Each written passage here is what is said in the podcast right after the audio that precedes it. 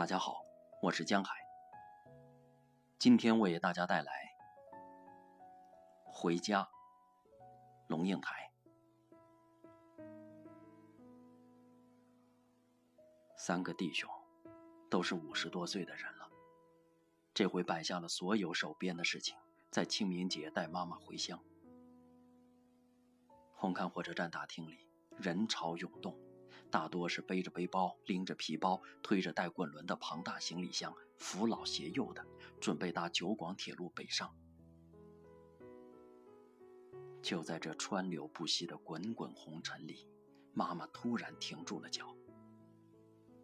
她皱着眉头说：“这是什么地方？”哥哥原来就一路牵着她的手，这时不得不停下来说。这是香港，我们要去搭火车。妈妈露出惶惑的神情。我不认得这里，她说：“我要回家。”我在一旁小声提醒哥哥：“快走，火车要开了，而且还要过海关。”身为医生的弟弟。本来像个主治医师一样，背着两只手走在后面，就差身上没有穿白袍。这时一大步跨前，对妈妈说：“这就是带你回家的路，没有错。快走吧，不然你回不了家了。”说话时，脸上不带表情，看不出任何一点情绪或情感，口气却习惯性的带着权威。三十年的职业训练，使他在父亲临终的病床前都深藏不露。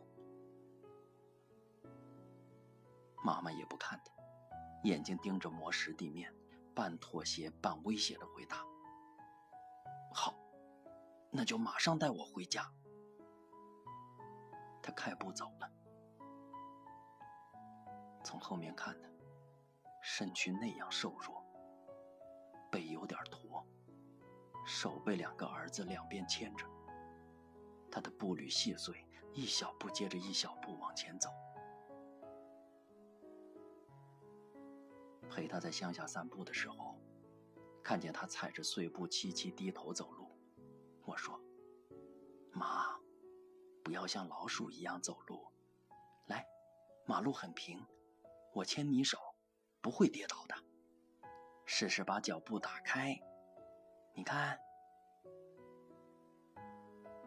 我把脚伸前，做出笨士兵踢正步的架势。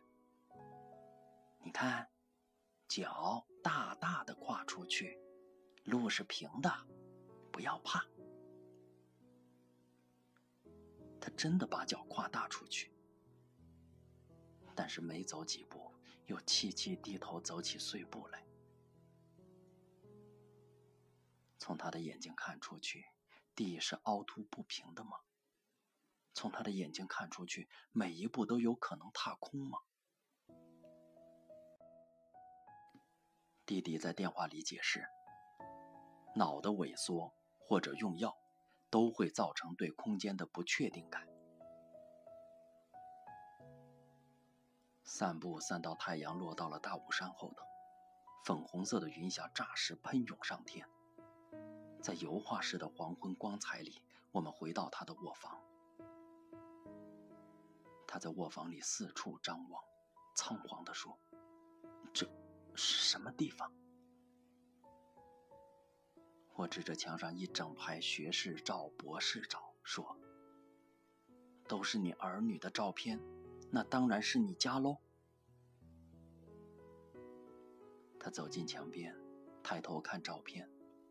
从左到右，一张一张看过去，半晌，回过头来看看我，眼里说不出是悲伤还是空洞。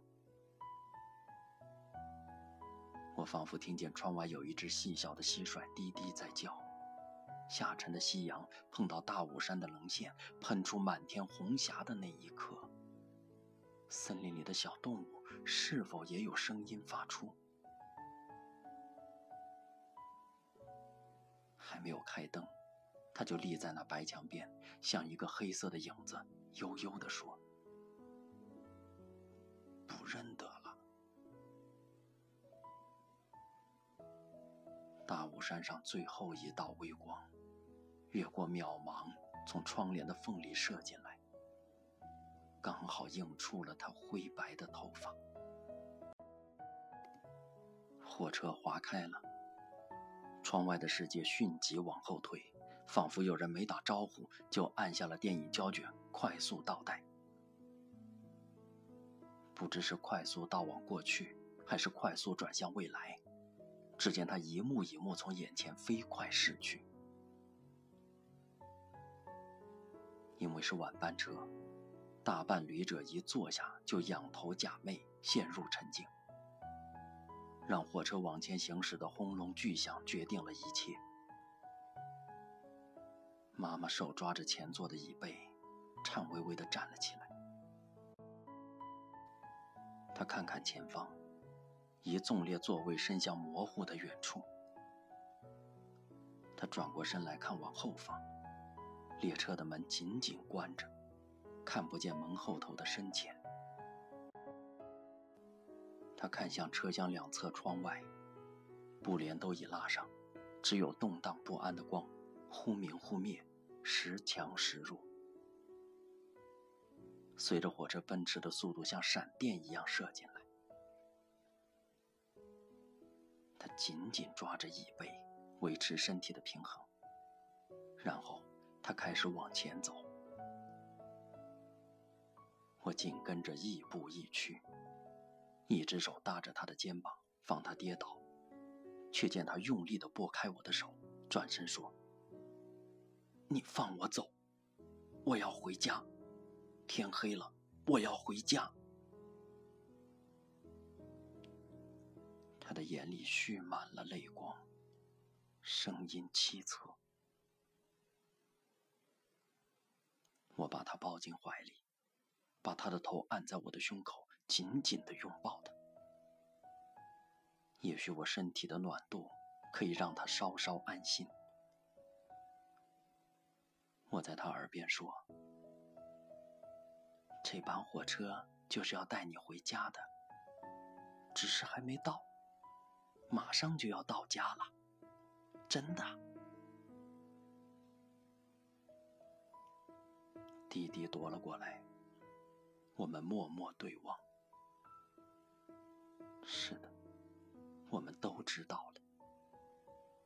妈妈要回的家，不是任何一个有邮政编码、邮差找得到的家。她要回的家，不是空间。而是一段时光，在那段时光的笼罩里，年幼的孩子正在追逐笑闹，厨房里正传来煎鱼的滋滋香气，丈夫正从她身后捂着她的双眼，要她猜是谁。门外有人高喊：“限时专送，拿印章来！”妈妈是那个搭了时光机器来到这里。但是再也找不到回程车的旅人。